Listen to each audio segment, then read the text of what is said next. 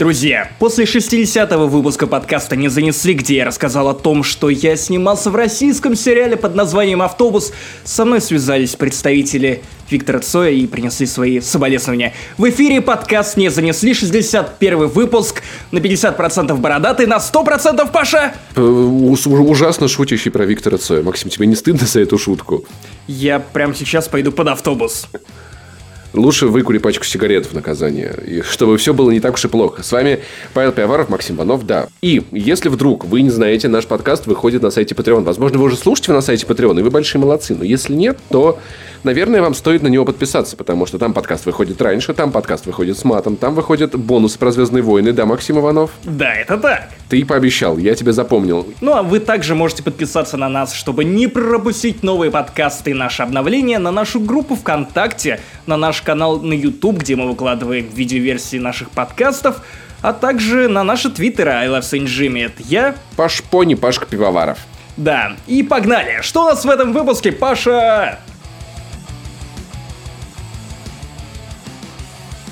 Очень-очень важные темы. Во-первых, мы с тобой обсудим трейлер фильма «Соло». Я хоронил «Звездные войны», и теперь я снова их хайплю. Как здорово быть фанбоем в мире потребления. До выхода следующего трейлера, кстати, очень забавно, я искал этот трейлер и ввел в YouTube Хан, и он такой мне «Замай», а я такой «Нет, тема под названием «Видоизмененный углерод». Максим Иванов, ты вдруг перестал быть гуманитарием и решил рассказать нам про химию что-то очень умное? О да, этот папочка умеет варить. Нет, Паш, на самом деле я просто хочу рассказать про главный сериал этого февраля. Но четвертый сезон физрука еще не вышел. Или пятый, я не помню, короче. О, и ну и следующий в нашем странном списке некий фильм Тоня против всех. Скажи, это кроссовер со Скоттом Пилигримом или в чем замес? Это фильм про быдло-бабу, которая хочет всех расхуярить, и у нее это получается, в отличие от нашего подкаста. Я видел точно такое же шоу на грядущих президентских выборах. Собчак. Хотя какая шутка про Собчак поскольку наш э, город, не, родной, но замечательный, замело снегом, я решил, что самое время рассказать вам про игру, где происходит практически то же самое. Frostpunk — это э, градостроительный симулятор, где э, ты, ты замерз насмерть, все замерзли насмерть, глоб, гроб, гроб, кладбище, сами знаете что. В этом году зима снова пришла незаметно. Ну и финальным аккордом этого выпуска станут ответы на ваши вопросы. Ух, что-то давненько мы это не делали. Да, если что, вы можете задавать нам вопросы в Патреоне, в Твиттере, ВКонтакте, в Твиче, в Ютубе, не знаю, где угодно. Мы будем отвечать на них три месяца спустя, потому что мы никуда не торопимся. Потому что мы не прямая линия с подкастом не занесли. Как я пошутил, это вторая политическая шутка за подкасты. Снова мимо. Е- если голосовать за худшую шутку подкаста не занесли, то всегда будет побеждать пункт против Путин. всех. Они все хуй. Чё, поехали? А, е, погнали!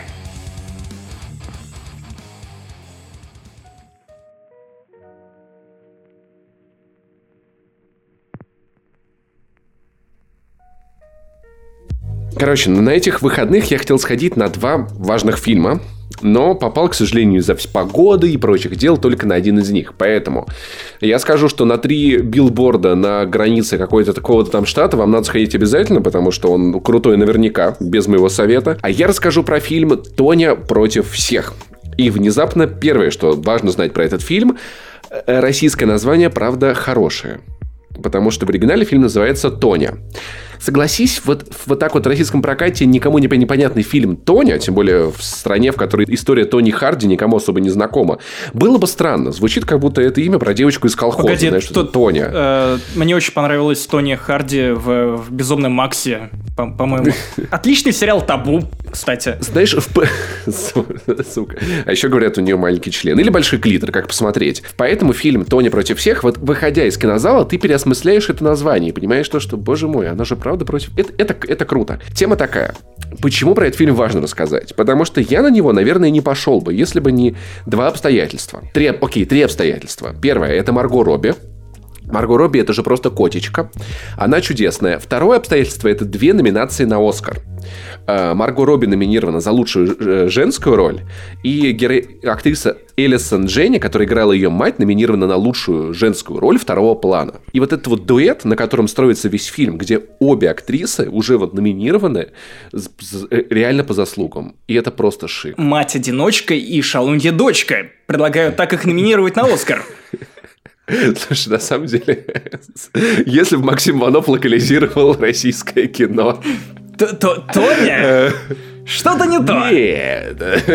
Знаешь, это фигуристка легкого поведения. Идеально. Скользит по льду, как по членам. Слушай, говорит, надо сказать, что легким поведением это, наверное, единственное, каким, каким из грехов Тони не страдает. Тема такая. История основана на реальных событиях. Такая была фигуристка Тони Харди. События происходят в начале 90-х, когда я только родился. Например, а эта девочка уже каталась на коньках. Наша главная героиня, которая играет потрясающую Марго Робби, это типичная представительница white trash. То есть это вот семья, реально, они там живут в таком вот доме одноэтажном. С папой они ходят стрелять кроликов, значит. Мама в какой-то момент дочке надо, надо шубу, потому что все девочки вокруг, белые девочки, значит, ну как, как бы, богатые, знаешь, то есть богатейки, фигуристки ходят в шубах, и тренер говорит, что девочке нужна шуба, и в итоге папа ей шьет шубу из кроликов, знаешь, вот такую очень душевную, но очень уебищную. Короче, мама с малых лет отдала Тоню на в секцию по фигурному катанию. Мама очень наглая, очень детская. Там просто с самого начала вот эта вот сцена, боже мой, ну, я в голосину смеялся, когда, э, значит, с, стоит на катке мама с дочкой, э, подходит тренер, такая, типа, я же вам сказала, мы вашу дочь не возьмем. Такая, не-не, вы просто ее не видели, значит. И тренер говорит, маме, а мама стоит курит прям, прям вот на льду. И такие, вообще-то на, на катке нельзя курить. Значит, эта мама чучку э, к тренеру наклоняется такая. На меня, ну, так... я, я не курила, это просто я, я рядом стояла, на меня надышали. Это? Не-не-нет, нет, ты, ты не понимаешь уровень дерзости. Она к ней чучку наклоняется такая, ну, тогда я как мышка. То есть вот эта вот фраза, знаешь, вот такая очень хабалистая, душевная. Вот, и в итоге Тоня оказалась первой фигуристкой, по-моему, в мире, которая сделала тройной аксель. Это охренеть какая сложная штука это становится понятно из фильма. Вот. А в итоге отличилась э, скандалом, где, ну, как бы по ее вине, или, может быть, не по ее вине, но так или иначе ее с главной соперницей на Олимпийских играх сломали ногу. Это знаешь, что мне напоминает? Историю одного известного актера, который вот как бы строил карьеру, играл кого-то в кино, а в итоге стал известен как чувак, который умер, когда он дрочил и душил себя. Ну, как бы э. целая карьера против одного не слишком лицеприятного эпизода. И тут то же Подожди, самое. Кто? Кто это? Я забыл его имя. Я знаю его как актер, который дрочил и умер. Дрочун. Такой, господи, просто, знаешь, я, я представляю вот это вот, знаешь, там, э, э, пролет по полкам, там, 10 Оскаров, 28 золотых глобусов, но все его помнят как дрочилу автоэротического. Знаешь, или как Шайа Лабаф, который... Он где играл вообще? Это, это, это что, кто-то Диана помнит? Джонс 4, Трансформеры. Вот, и то, Тони Харди тоже, тоже что-то типа того. Она как бы действительно крутая фигуристка, но так получилось, что... Короче, э, фильм это в первую очередь про то, что тупость — это очень плохо. Потому что Тоня, в принципе, девочка не самая образованная. Она бросила школу, чтобы заниматься как можно больше фигурным катанием. Отец ушел из семьи, мать воспитывала ее одна, была с ней очень строга, очень жестока. Муж ее первый в которого она влюбилась, и, наверное, единственный мужчина в ее жизни регулярно ее поколачивал, как бы это вообще было за норму. И, ну, жизнь она, она жила довольно тяжелую. Окружали ее люди тупые как она, в общем-то, тоже оказалась человеком довольно тупым. И весь этот комок тупости, невежества, просто отсутствие любви в сердцах этих людей поразил вот эту удивительную ситуацию, которая просто, ну, оказалась сочетанием большого количества очень странных совпадений и нелепых.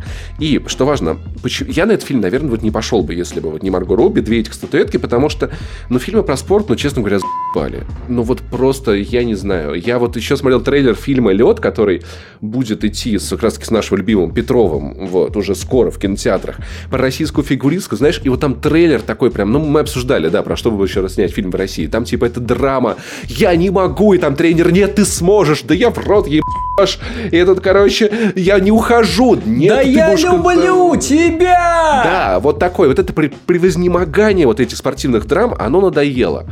Но «Тони против всех» это, это вообще не спортивная драма. Это кино, в котором э, фигурное катание можно было заменить на что угодно. Если бы там в теории этой ситуации не было на самом деле, и э, прототип не был бы э, фигуристской, она, это, а, это могла быть гитаристка, у, у которой там было какое-нибудь соревнование по самому крутому соло, и, значит, э, так случилось, что ее главному э, оппоненту сломали бы руку. То есть это фильм про людей, про людей глупых и жестоких, про тупость, про э, стремления, про амбиции, которые не всегда сбываются, про то, что на самом-то деле самое главное, это всегда, как говорил Малахов, беречь своих близких и задумываться вот об этом. И это фильм при этом... ты вспомнил!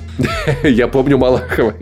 Я такой старый. А помните, дети, а, а, а помните Андрея Малахова? Давай вспомним Якубовича, который... Берегите себя хотя бы эти коротенькие семь дней. Но Тоня, видимо, Кстати, не уберегла. Тоня не уберегла, попала в очень плохие ситуации. Конечно, ее а, девочку дико, дико жалко. При этом фильм до усрачки смешной. Вот серьезно.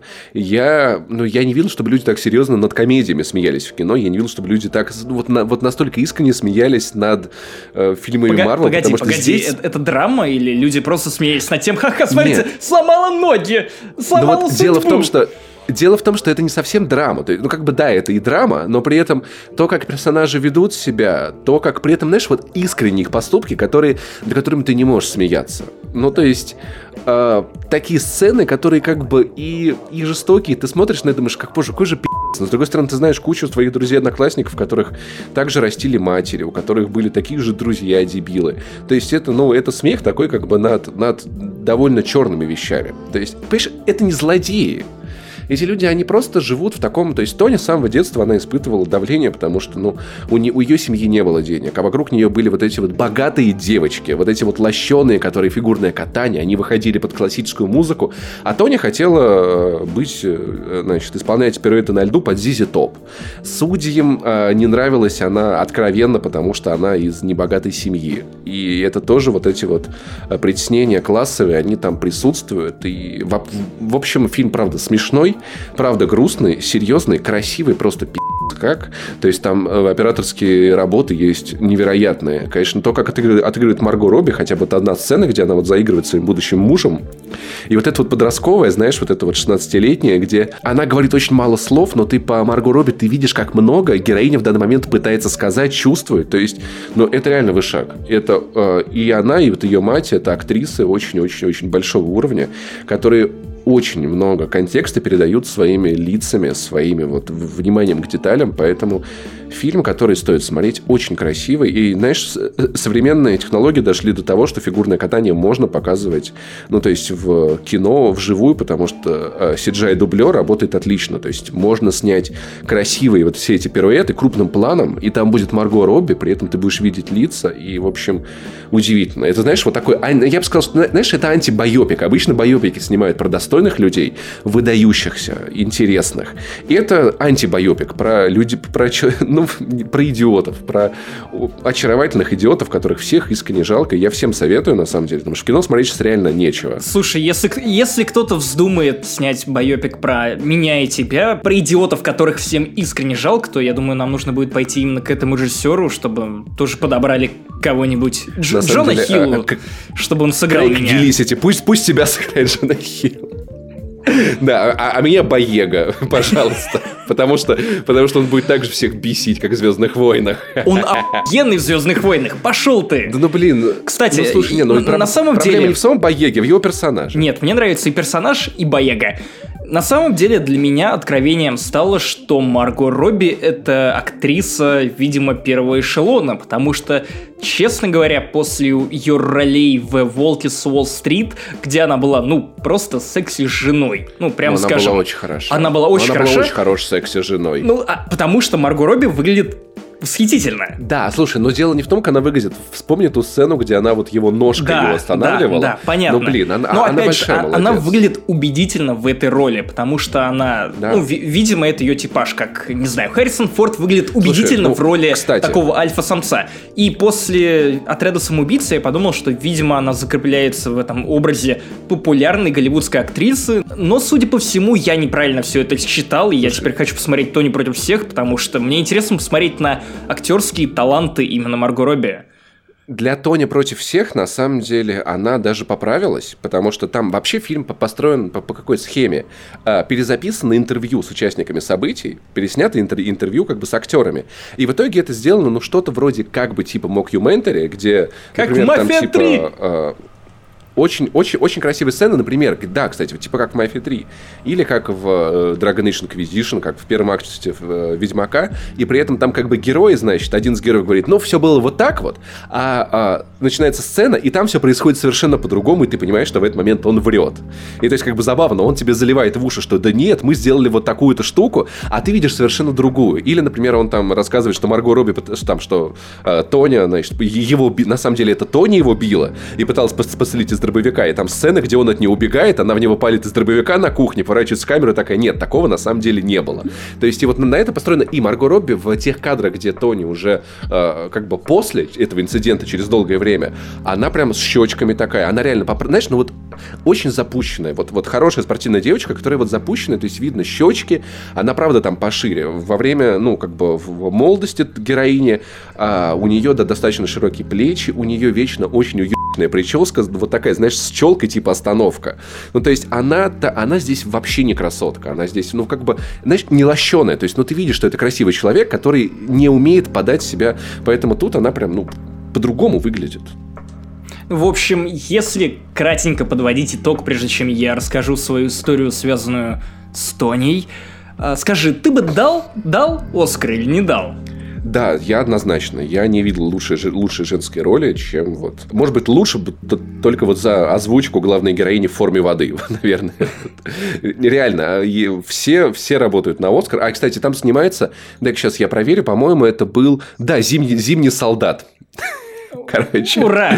То есть... Э, это же он, э, да, Тоня, Себастьян Стэн. Тоня против всех Себастьян Стэн официально Тоня — это женская версия Тони Старка. Все раскусили. Теория от э, режь говняшки. Катса Крэп, в смысле. Слушай, слушай, на самом деле, Зимний солдат Тони Старка там и знатно поколачивает. И вот, это, конечно, ужасно, на самом деле. Ну да, я тоже смотрел «Конец гражданской войны». Вот, поэтому э, что за история с Тони? У тебя была какая-то фигуристка, которая проехалась по тебе? Да, была, была. Так вот, как ты знаешь, когда я жил в университете, я проживал в общежитии, и у нас была тетя Тоня. Вот знаешь... Против всех. У Гитлера... Она была против всех. Вот у Гитлера был Муссолини и тетя Тоня. И, сука, блин, я ждал этого панча. Это полицейский по общежитию. Это человек, который, вот знаешь, воссоздает сцену из бесславных ублюдков из самого начала, когда Кристоф Вальц ходит и, знаешь, как бы нагнетает атмосферу, пока евреи прячутся под полом этого амбара. Вот она была этим Кристофом Вальцем, только тетей Тоней. Она ходила по этой 16-этажке, смотрела, кто кутит, часто по ночам пыталась обыграть. И знаешь, это было притча в языцах. Это как, э, не знаю, это вот такая же легенда, как Люк Скайуокер, когда одно поколение рассказывает о том, кто такой Люк Скайуокер другому поколению. Тут то же самое. Когда я заселялся в общежитие, третьи курсники мне просто рассказывали тысячи легенд про эту тетю Тоню. И э, у нас было с ней бесчисленное множество почти конфликтов. когда она пыталась выгонять девушек, которые у нас тусили, а у нас не разрешалось после 11 быть в какой-то чужой квартире, потому что у нас было общежитие квартирного типа.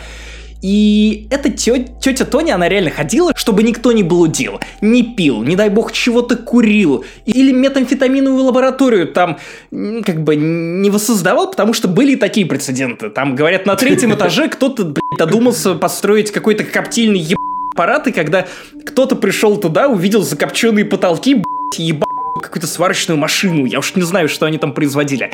Суть вот в чем. Я думаю, тетя Тоня там коптила тех, кто плохо себя вел. В 2014 году, когда вот только-только вышло первое Destiny, мы с моими друзьями по общежитию, соседями, с людьми, которые э, вписались к нам туда, сидели и играли. Играли довольно шумно. Была пятница, насколько я помню, мы пили пиво, играли в Destiny, и, блядь, конечно же, тетя Тоня начала просто... Рейд-босс. Рейд-босс, просто. Рейд, вот ей не хватало, знаешь, как только в Rainbow Siege вот этой штуки, когда при помощи она могла выбивать эти двери. Таран. Тарана, да.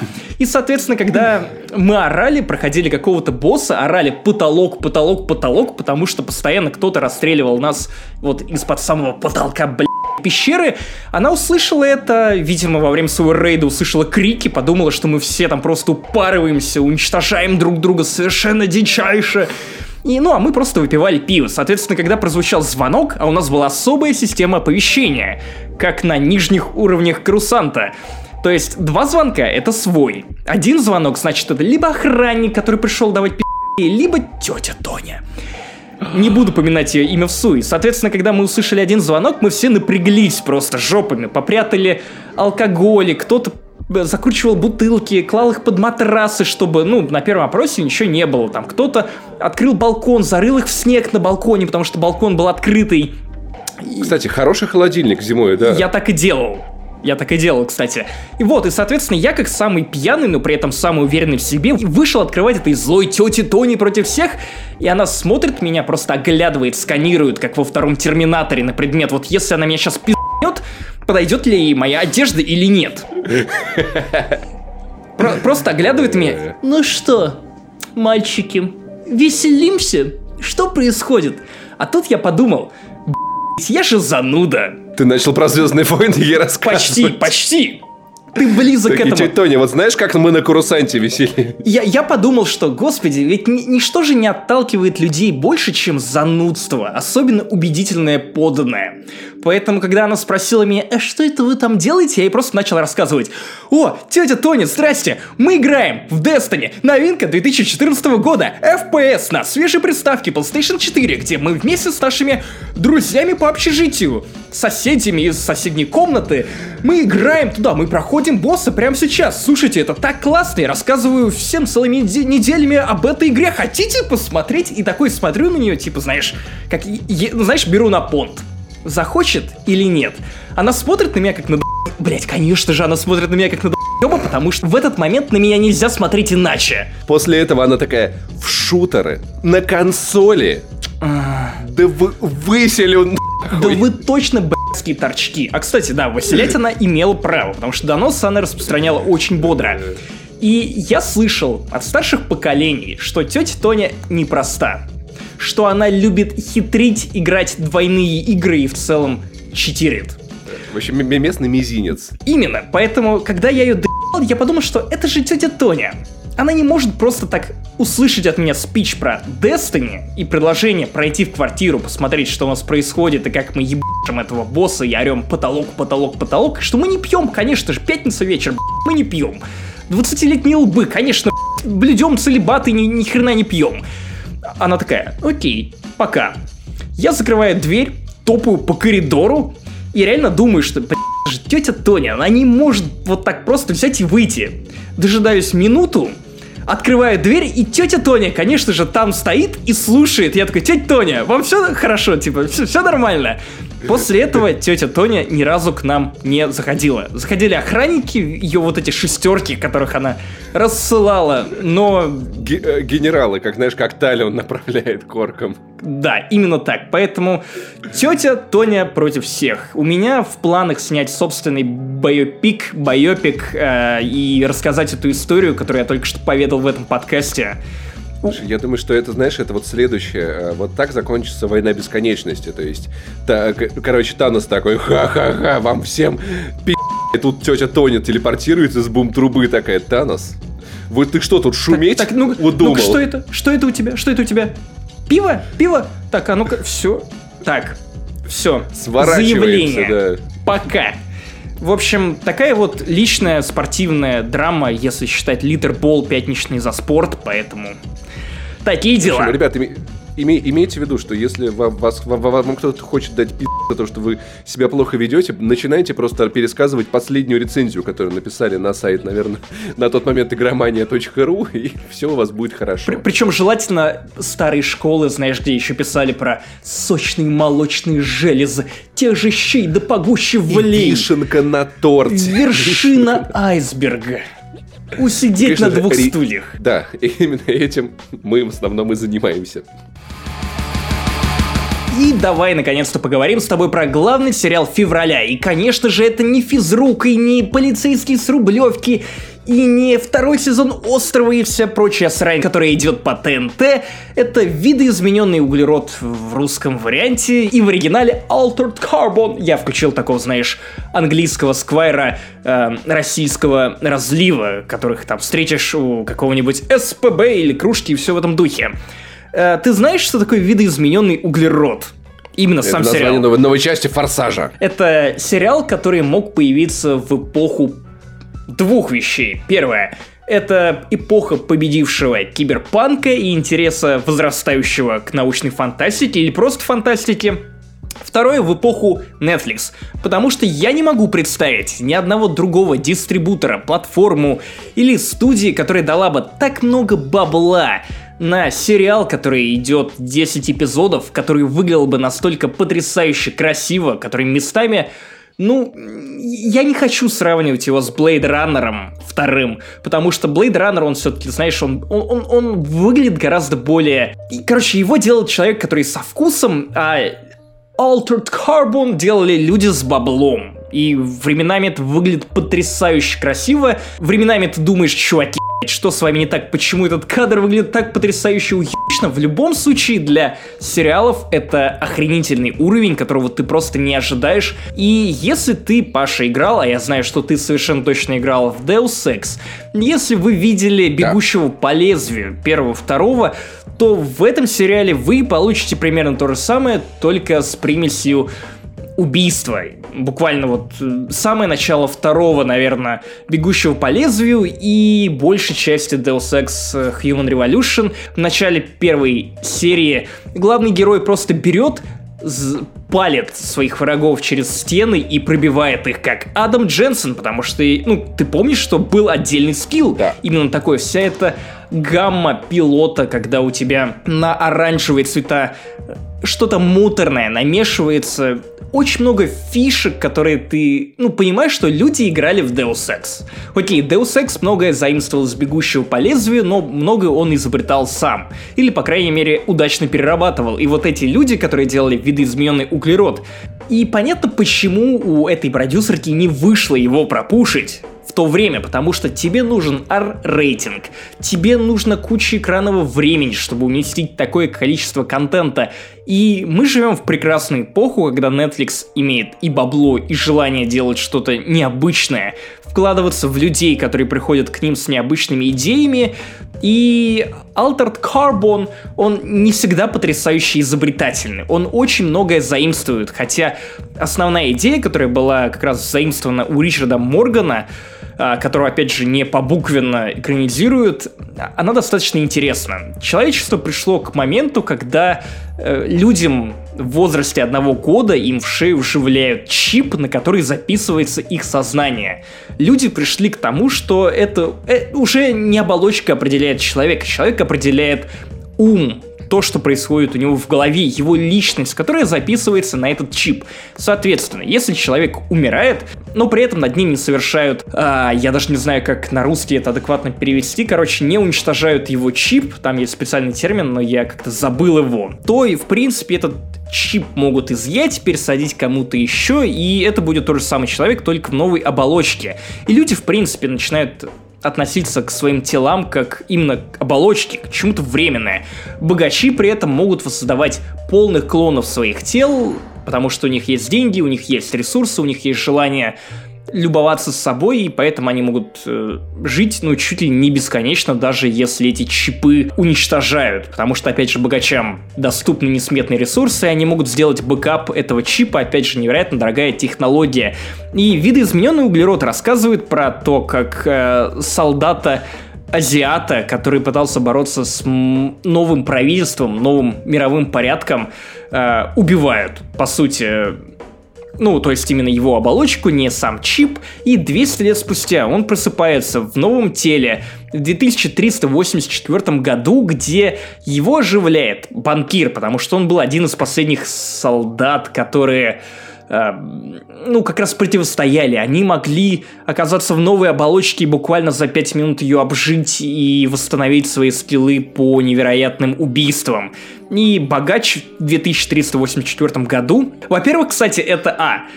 Очень интересный whitewashing, потому что фактически это именно он у тебя в первые же 15 минут, это не спойлер, потому что, ну, это завязка самого сериала, убивают актера азиата.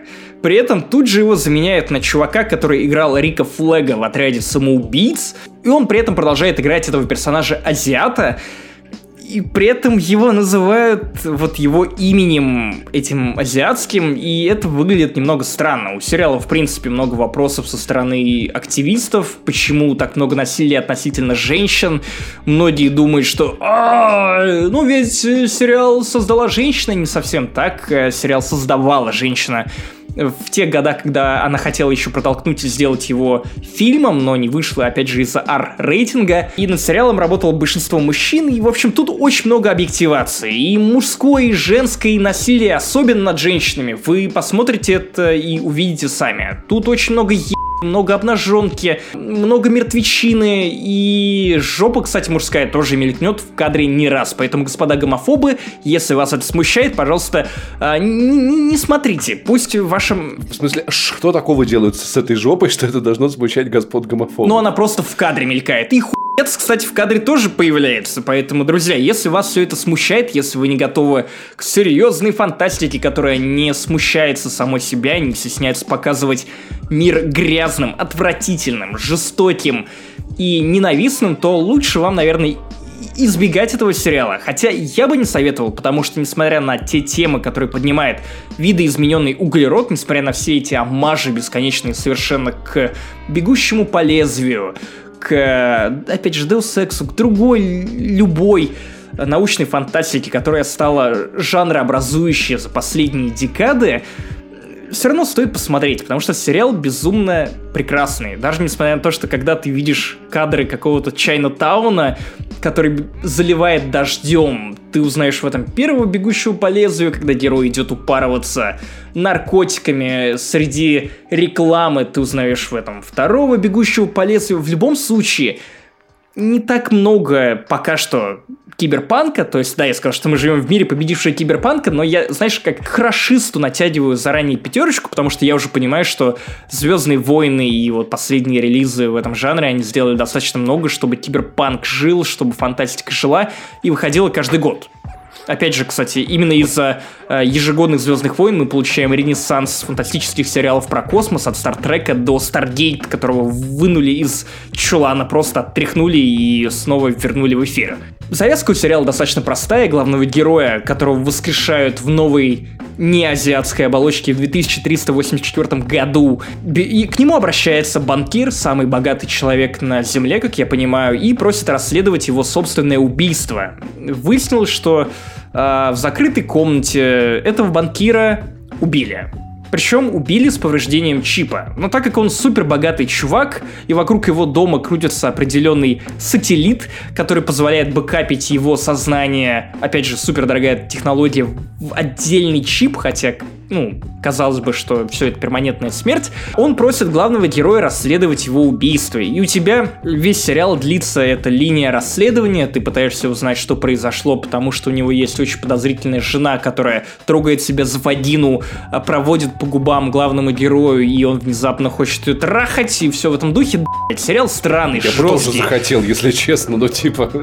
Кстати, опять же, вот эта жена этого банкира постоянно ходит в таком платье, что ты... А, она одета, но при этом ты не можешь полить куда-то еще, кроме как на ее соски, потому что они так стоят, как будто до этого на их 15 минут натирала льдом. Потому что там у нее еще два чипа.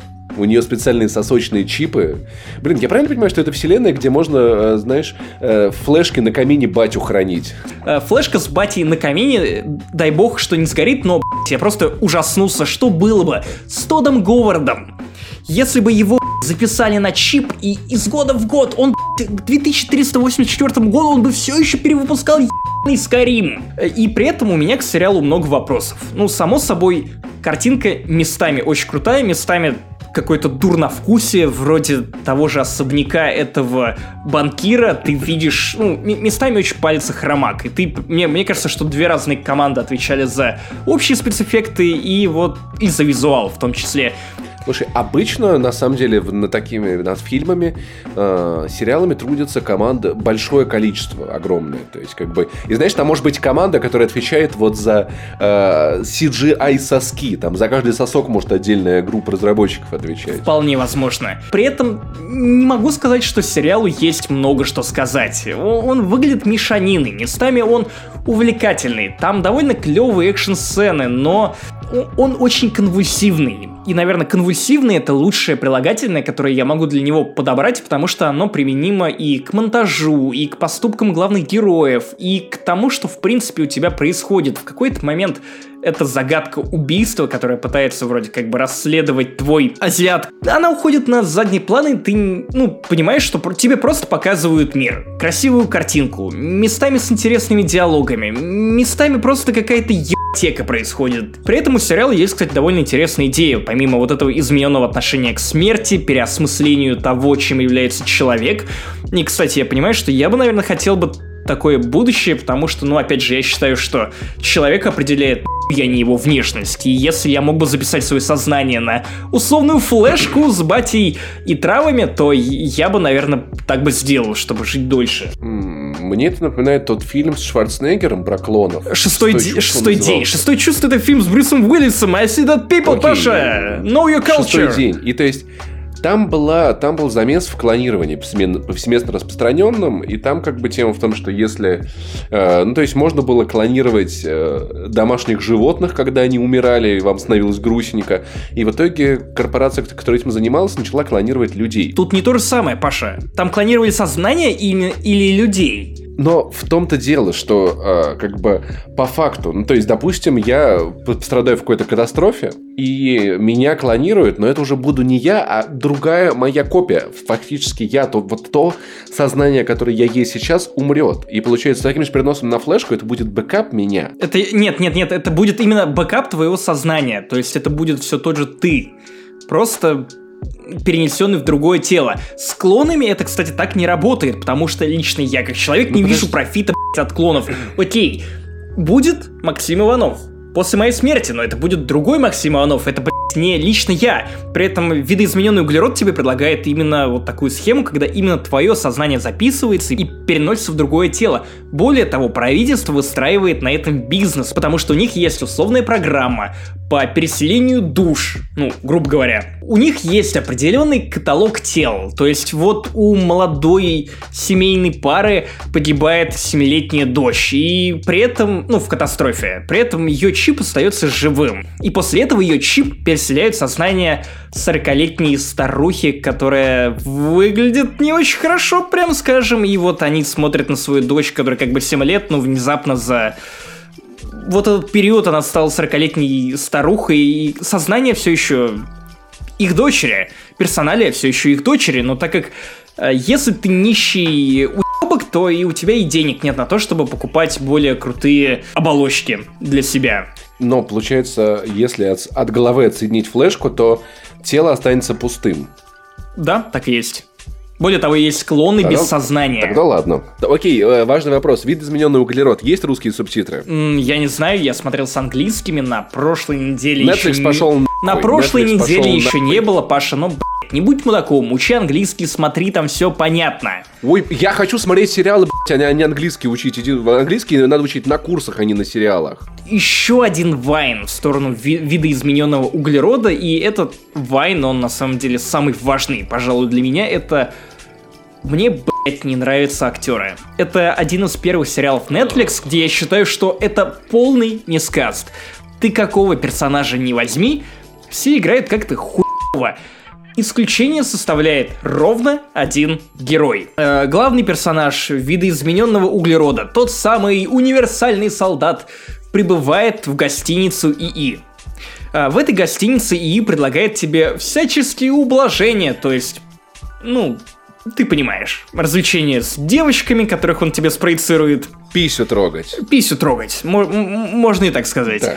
И при этом гостиница называется Ворон, по-моему. Это отсылка к Эдгару Аллану По. И, соответственно, сам И, который рулит в, вот этой чебуречной, он тоже выглядит как Эдгар Аллан По актер, который играет этого и которого внезапно зовут По, с чего бы вдруг он, он невероятно харизматичный. Тот момент, когда он достает дробовик, начинает, ну, подкалывать главного героя или пытается проявлять интерес э, к нему как к человеку, потому что внезапно там образовывается подполье таких ИИ, которые управляют отелями. Не совсем понял, честно говоря, возможно, кто-то из них э, занимается чем-то еще, но, в общем, такой клуб ИИ, в который приходят э, эти искусственные интеллекты и играют в карты. То есть, серьезно. И на людей, типа, ну, люди это вообще-то низшая форма развития. Мы гораздо выше, умнее и лучше их.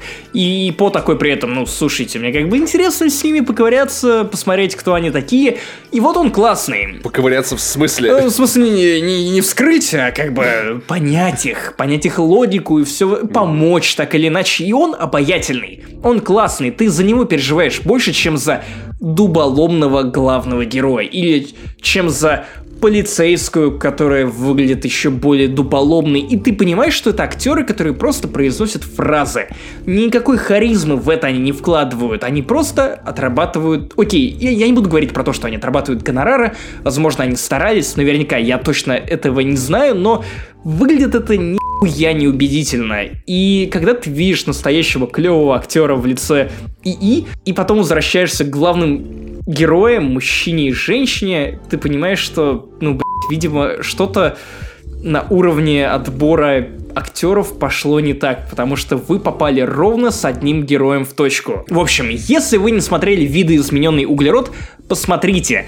Пожалуйста, занесите денег Netflix за это и посмотрите это на хорошем экране, желательно на большом телевизоре, в идеале в 4К, если у вас есть 4К телек и 900 рублей на подписку Netflix. Это выглядит очень круто, ради визуала хотя бы точно стоит смотреть. Он очень дорого, богато снят, и аналогов в плане визуала у него ну просто нет. Вы в этом плане не пожалеете. Соскучились по Deus Ex'у? Смотрите видоизмененный углерод. Не хватило бегущего по лезвию второго, смотрите видоизмененный углерод. Правда, не ждите от него такой же глубины или чувства стиля, вкуса актеров и всех тех вещей, которые делали второй бегущий по лезвию, но так или иначе какой-то ваш голод он удалит ни для кого из живущих в центральной части России не секрет, что за окном происходит лютый пипец. Но пипец невероятно прекрасный. Сразу на всякий случай скажу, часто ли люди, знаешь, вот любят в комментариях писать, ой, снег выпал, да у нас в Якутии такое... Ребята, в том-то и дело, мы с Максимом не живем в Якутии по одной простой причине, нам этого не надо. И этот снег для нас пиздец. И попробуйте ребенка в, из Якутии в школу в Москве отправить, он здесь через два двора заб заблудится, его наркоманы украдут. Так что не надо. У нас свои, свои трудности. Но происходит реально красиво. Все замело, снег метровый. Поэтому, кстати, я могу ходить в кино, и это в зале практически нет людей. Это большой плюс. Или просто на то никто не хочет ходить. Я не знаю, в чем проблема. Вот. И... Ну, просто я, я, я могу тебе даже подсказать более элегантную метафору. Чтобы добраться до кинотеатра, где показывают Тоню, нужно заранее взять коньки для фигурного катания, потому что на улице ё гололед. Ты успеешь три раза ноги сломать, как ее соперница. Слушай, пока в основном снег, поэтому нужны снегоступы. И вот, внезапно в этом снегу так совпало, что я посетил презентацию игры Frostpunk. Это игра, про которую я узнал следующим образом. Алекс сказал, Паш, пойдешь на презентацию игры Frostpunk? Я такой, надо узнать, что такое игра Frostpunk. вот ровно Интересно, этого... есть ли игра Hot Rapper про Бигшака? Not Hot. И э, Frostpunk будут бить хат рэпера. Нет, Frostpunk будут э, пить замерзшую мочу из кроссовка из патруля. Тема в том, что это игра от создателей игры This War of Mine. Помнишь такую видеоигру? Конечно. Суровые вот. будни людей, которые выживают в войну и где все равно не могут умирать дети. Потому что дети Там выше хорошо. этого, очевидно. Игра The War of Mine, если кто-то не знал, это такой симулятор выживания с видом сбоку, а-ля платформенный. У вас есть дом, там несколько людей, они обшаривают этот дом, идет вокруг война, какая непонятная. Иногда приходят люди торговаться, иногда вам нужно делать запасы, крафтить всякие штуки, чтобы выживать, уходить в небольшие рейды, драться с бандитами. В общем, тяж тяжелейшая ситуация. Вот, такой вот была This War of Mine. И как бы э, это, эта же студия делает игру Frostpunk. В чем там замес? Короче, 19 век, Англия. Весь мир накрыло снежной пи***ой, просто от и до. Но а, умные англичане додумались незадолго до этого катаклизма при, э, придумать такие тепловые установки а пушки такие. Ну, короче, больш, большая башня металлическая стоит. Вокруг нее более-менее тепло. И предыстория, которая понятна, вот вся предыстория, это типа, всем очень-очень плохо, люди замерзают, умирают, это все, что ты знаешь. И в итоге ты появляешься, ну, как бы, ви, вид сверху у тебя на эту штуковину. Ты мэр города, где живут 80 человек, где ну, города фактически нет. Есть только один склад для ресурсов, одна вот эта тепловая установка, которая не работает. Вокруг тебя метров на 100 яма, и все, и больше ничего нет. Не, да, лучше бы она была с хуй. Хотя, кстати, там есть замерзшие деревья, которые похожи на хуй. Это, это, это, это building, это, это city-builder. Короче, это еще одно звание а, Александра ты... Невского или, или, или что? Бодибилдер, city-builder. По всему миру все плохо. Кажется, выжили только вы. Но потом выясняется, что, что не только вы. И в итоге ты направляешь людей добывать дерево, добывать металл, добывать э, уголь, чтобы заработала эта паровая установка, иначе все замерзнут. А люди начинают ебать тебя своим нытьем. Нам холодно, построй нам дома, э, мы болеем, построй нам больницу, нам нечего есть, построй нам, э, значит, палатку для охотников, который будет ходить за едой, и у тебя начинается весь вот этот вот менеджмент ты, стро... ты ставишь тенты, в, в которых люди мерзнут. Если ты... Есть два типа домов, например. А, дешевые тенты и дорогие нормальные такие дома. Дома стоят много ресурсов. Если ты начнешь их строить, то в итоге жители быстро поймут, что, значит, все, все они за пару дней не спасутся и будут очень тобой недовольны. А, если ты построишь легкие тенты, то в них все будут мерзнуть. Через некоторое время тебе придется исследовать технологию, которая делает небольшие тепловые пушки, чтобы их обогревать. Игра, где ты все время идешь на компромиссы. У тебя есть несколько ресурсов, вот там типа э, уголь, дерево, сталь, еда, и есть две полоски. Одна это возмущение жителей твоим правлением. Если она, она дойдет до предела, то тебя свергнут. Разъяренная толпа вынесет. И вторая, э, самая важная шкала, которая чаще всего краски подводит, это надежда. Когда надежда доходит до нуля, ты проигрываешь. То есть тема в том, что жители там часто а, просят тебя, мы мерзнем в домах, сделай что-то. Ты говоришь, чуваки, я за пять дней сделаю. И вот если ты не выполнишь обещание, надежда будет, будет падать. Погоди, погоди, погоди, а в смысле? В смысле за пять дней сделаю? А как же вот это... Ну, вы как-нибудь сами себя обслужите. Ну, как бы вас много, а я одна. Слушай, я пытался. Я пытался даже, знаешь, вот это... А вы что. Идите в ЖЭК, там и жалуйтесь. А, еще вот это... А вы госдолг США видели? Вот этого. Наши дети умирают. И в итоге а, как бы игра, ну, поскольку от авторов The War of Man, она не могла быть э, совсем беззубой. То есть это как бы не просто симулятор города. А, здесь, здесь дело в том, что ты постоянно идешь на компромиссы. У тебя появляется э, доступ к ветке прокачки, и вот там встают важные вопросы. Например, а заставить, не заставить ли нам детей работать? Потому что детей много, а у них есть ручки. Ну, кстати, хороший вопрос. Гаджи задавался этим вопросом, прежде чем взять меня главредом на Канобу. Вот. И там есть как бы, ну, понятное дело, у всех решений есть свои, э, свои меры. То есть, если взять детей на работу, вырастет возмущение. А э, если построить, построить для них детский, ну, как бы, детский сад, то вырастет надежда. И ты постоянно идешь на эти компромиссы, потому что, с одной стороны, хорошо бы занять детей трудом, ты добывал бы ресурсы быстрее. С другой стороны, ну, правда, сейчас надежда упадет, закончится, и игра закончится. Я начинал ее, наверное, на презентации раза три или четыре, потому что я каждый раз что-то всирал. Я пытался сделать как лучше, построить им теплый теплые дома. Но этих домов на всех не хватает. В итоге перестает хватать ресурсов на то, чтобы построить э, больницы, и в итоге ты всираешь компанию. Я пытался быть хорошим мальчиком, но у тебя это не получается. Есть вопрос, не начать ли подсыпать в суп опилки? Ну, чтобы супа было побольше.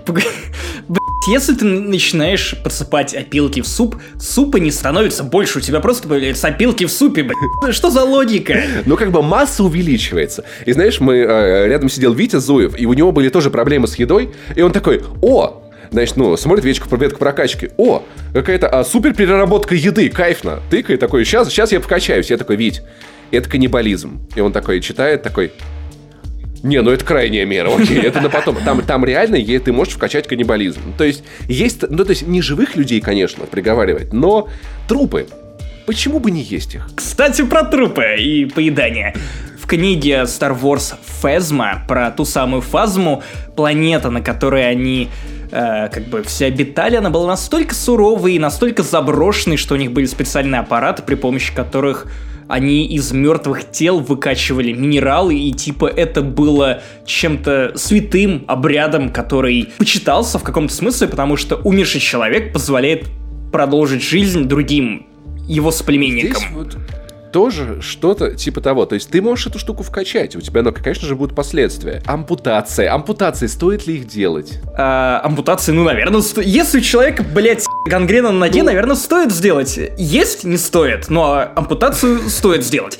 У меня другой вопрос. Если ты все-таки идешь на каннибализм, то что дальше? Ты как Эрик Картман в Чили подсыпаешь вот, вот э, чужие тела.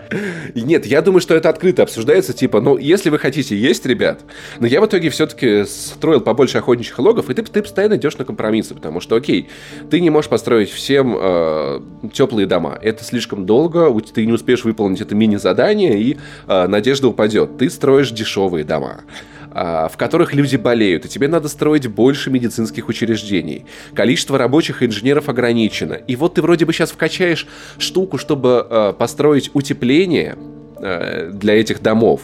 Но тогда надо забрать инженеров из поликлиники, и тогда, получается, э, будет больше заболевших, умерших людей. Ты, ты понимаешь, ты просто не можешь быть идеальным и хорошим для всех. Ты закрываешь глаза, ты строишь вместо нормального кладбища просто сноупит, куда сваливаешь кучу мертвых тел, там люди сидят, плачут, ты на это смотришь и такой, мы должны выживать. И в итоге, ну, первое задание построить маяк для того, чтобы отправлять экспедиции. За... То есть, фактически дело происходит в такой, как бы, ну, глубокой яме, то есть, там ты защищен от ветра, но каждый день температура падает. Все ниже и ниже. То есть начинается игра с минус 20, на десятый день там уже минус 40. И в итоге... Блять, как, как мое зрение просто. С каждым днем все хуже. А ресурсы, они ограничены. И в итоге я...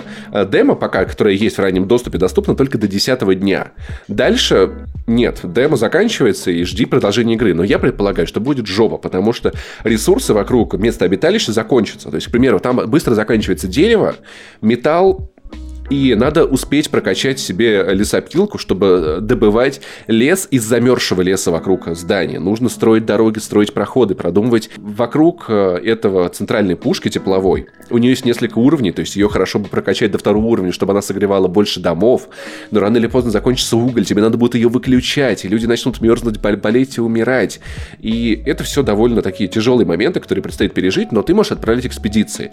Экспедиции становятся единственным способом к выживанию. Но проходят они в каком виде. Ты э, отправляешь людей, они идут, идут туда день, рассказывают, что, что нашли, что увидели. И таким образом ты приводишь новых выживших, ты привозишь припасы, и в итоге пытаешься вот выжить. Я полагаю, что поначалу все кажется довольно легко, тепло всегда есть, ты строишь дома поближе к этой печке, ты строишь всякие там здания, где люди особо не тусуются подальше от печки, но потом, я чувствую, будет жопа, когда это генератор, а там еще э, с такими звуками он просто работает, включается выключается, как будто бы э, атака пришельцев из «Войны миров», вот это как будто на PlayStation 4 запускаешь Uncharted 4. Вот, или типа того. И это такая жопа. И ты видишь, сколько времени работы генератора у тебя осталось. 23 часа, 22 часа. А, а, а угля нет. И успеет ли экспедиция вернуться. И люди умирают. И все вот это. Очень переживательная игра, в которую, я думаю, я буду играть раз 200, пока не научусь делать все правильно. Самое, что интересно, я спросил у разработчика, меня больше всего волновало, есть ли в игре хэппи-энд. Он сказал, что есть потому, ну, что есть какой-то логический момент, куда ты можешь добраться, более-менее даже сохранив людей, все будет нормально, намекнул на появление неких паровых роботов, и на вопросы о том, а почему 19 век, он отвечал уклончиво. То есть, ну, кажется, в этом мире есть загадки, то есть причины катаклизма, которые интересно будет разгадать, и где, где будет сюжетная линия. В общем, игра небольшая, увлекательная, то есть ты, ты довольно быстро перезапускаешь новую партию, все начинаешь делать по-новому, строишь дома уже в правильных местах. Я уже научился строить заранее, оставлять место по тепловые пушки, чтобы вокруг них строить дома, чтобы они не мерзли и все такое. В общем, ну, но, но игра тяжелая. По-моему, я, кстати, вот как вот оцени медийщика по десятибальной шкале, пока ты все это рассказывал, я подумал, вот как то издание, которое первым позовет Собянина и заставят играть в эту игру, во Frostpunk, оно победит. Оно победит просто. Все остальные замерзнут на в этой котловине, в которую их сбросят, потому что вот издание, которое позовет Собянина и предложит ему поиграть в игру, где нужно обогревать условную Москву, постоянно... Да, где москвичи умирают. С, прикинь, да. сидит Собянин такой, скормить этих людей или нет? Или опилок в суп подсыпать. Детский труд. Детский труд, неплохая идея. Да, да, да. Такой, знаешь... эти, эти дети выглядят так, как будто могли бы класть э, этот поребрик, ха-ха-ха, палетки. А потом сносят э, дешевые тенты и вместо них строят нормальные бункхаусы вот на том же самом месте. Знаешь, это не вот это вот Sims, э, Sim City, где вот, ой, а в городе не хватает поликлиник, я построю еще одну, а здесь у нас будет сад, а здесь будет фонтан и скверы, и я играю... Нет, здесь градостроительный симулятор, где все, блядь, умирают. Нет, пока это звучит так, что здесь у нас я не будет, тут у нас я не будет, и тут у нас не будет, а, а люди вот тут умирают. И, да, и, и ты такой, да, а что здесь делать? гора трупов. И при этом она, кстати, выполнена красиво. Будет, кстати, на, и на консолях, и на компе. А, сделана красиво в том плане, что ты видишь, как вот эти люди, они ходят через высоченные сугробы, тащат эти тюки, тюки с лесом. Я прокачиваю первым делом 14, 14-часовой рабочий день а, и экстренное ускорение производства. То есть, когда ты тыкаешь на лесопилку, и они там работают 24 часа. И они там мрут реально как кони. Тебе приходит сообщение, что человек умер. Знаешь, там как вот у Хумингуэя э, колокол звонит каждый раз, когда ты... И ты такой, по кому он звонит? По тебе, сука, он звонит, потому что хуй ты мэр.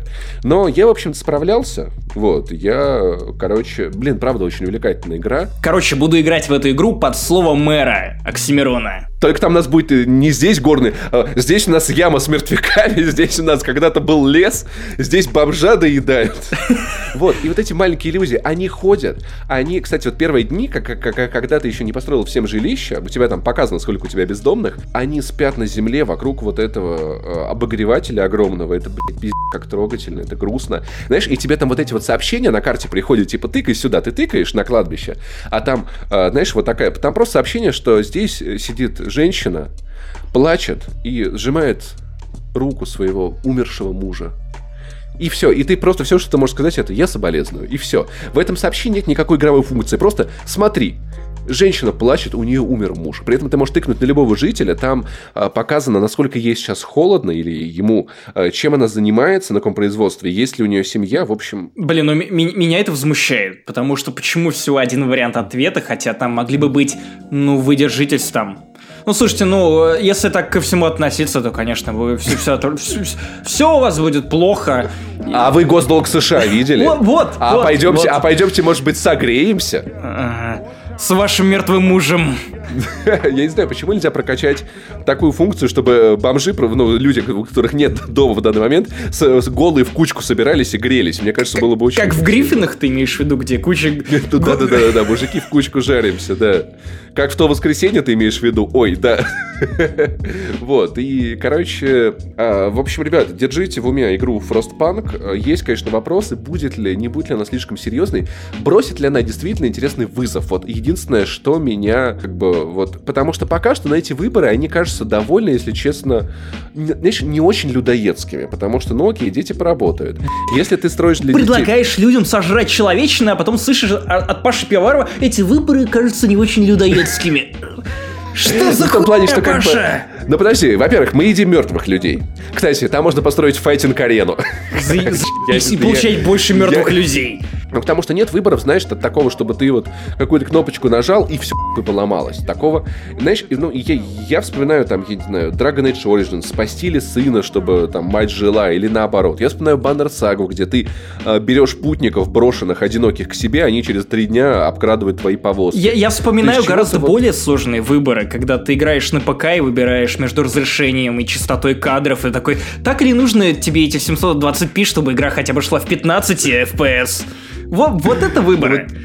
А, та, та, такие, кстати, по, по, могут быть, потому что пока что игра очень... Э, у нее есть проблемы с оптимизацией. Ну ладно, окей, это очень очень ранний доступ, так что я думаю, много еще может измениться. Но, в общем, ребят, держите в... Держитесь там держите в голове игру Frostpunk. Это вот такая, кстати, вот все к теме, которую Максим очень хотел обсудить. Маленьких игр, которые ни, никто не знает, но ждет в этом году. Мы обязательно до этой темы как-нибудь доберемся. Но Frostpunk однозначно, она уже входит в их список. Я буду следить за проектами, держать вас в курсе. Вот такая вот интересная находка. А пока поиграйте в This War of Mine, она есть на iPad. И дополнение для нее тоже есть, как минимум в Steam, я думаю, на iPad тоже. А, Чеха, который к нам приезжал на презентацию, звали Павел. Это было очень очаровательно. Вот. Пиздец, какое совпадение. Вы не пососались там? Ну, везде одни. Не, не сняли отдельный котлован, в котором мы вместе мерзли, грелись? Вы выкопали ямку, знаешь, в Москве. Друг в друге. Легли туда, типа, Павел, пойдем погреться. Знаешь, ну, короче, разрывая вот желтый такая, снежок. Вот такая вот игра про гроб-гроб, кладбище снег, все умерли, все умерло, люди умирают. Э, но я надеюсь, однажды все будет хорошо. Интересно, правда, что там за десятым днем, потому что пока что я не, не Я, я думаю, одиннадцатый. Извини за спойлеры. Потом, Сука! потом две недели, Сука. потом три недели. Блин, я, кстати, вспоминаю, что один из тех фильмов, из немногих фильмов в моей жизни, над которыми я как э, плакал, вот так вот, вот так вот искренне, это был фильм «Послезавтра». Помнишь, где типа ап ап апокалипсис, все снегом затопило, и там батя идет сына из Нью-Йорка спасать, а он там в библиотеке жжет книги, в общем. И когда он сына находит, я прям вот, я такой, О! и там виды вот такие же. Везде ё... и снег, снег, снег, и ничего кроме ё... снега напоминает вид из моего окна. Ну и прежде чем я начну распускать свои фанбойские нюни, Паша, расскажи, вообще вот что ты, как человек, который сходил на все последние фильмы по Звездным войнам, думаешь про Хана Соло? И кого ты сам предпочитаешь? Харрисона, мать его, Форда или Эрен Райка? Начнем с того, что Рог Ван говно. Это мы все уже поняли. Ай, бля. Первый пункт моей повестки. Когда я стану президентом, я законодательно признаю Рог Ван говном. Я открою институт по изучению Звездные войны Рог Ван при Академии РАН, который Роуг Ран будет так называться, да? Роуг Ран, да. Вот, и институт Блейд Ран, Академия, Академия Блейд Ранов. Так вот, ну что, типа трейлер, нормальный трейлер, я не я не понял, но красиво. Мне понравилось то, что я же почему-то мне казалось, что фильм про Хана Соло будет таким типа «Эгегей! Ты-ты-дынь! Пу-пу-пум!» А там такое, такие тона, такое все серое, все очень плохо такое, прям «О, я буду пилотом, я, но я не буду, Эмилия Кларк такая злая». Кстати, да, ты прав, и более того, я даже скажу тебе, почему это все так выглядит. И не только потому, что Кейтлин Кеннеди хочет, чтобы спин Звездных войн выглядели более-менее одинаково, но и потому, что снимали на одну камеру. Там какая-то особая модель. Особая модель, знаешь, очень грустные камеры. Камера, на которую а, ее взяли со съемок фильма «Майор» у Юрия Быкова из рук выхватили, нет, нет, я, я, картинка я была думаю, серая. самые грустные камеры стоят на павильонах, где снимают мужчины против женщин, крымские каникулы, которые выходят на этой неделе в кино. Третья часть про лысых КВНщиков, которые пробовали сперму из гондона. Вот где грустные камеры. Так, кстати, как тебе теория о том, что следующий фильм из серии «Звездные войны. Истории» будет... Вот смотри, у нас был а, Rogue One, единица, да? У нас был фильм «Соло», где как бы тоже гер... один.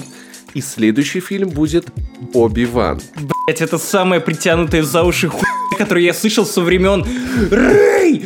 Это пере перерождение Энакина Скайуэй. Вот настолько ебануто, Паша. С Серьезно, ты, ты думаешь, у них настолько все плохо? Я не думаю, это, в этом была бы концептуальность. Нет. Да, Оби-Ван. Окей.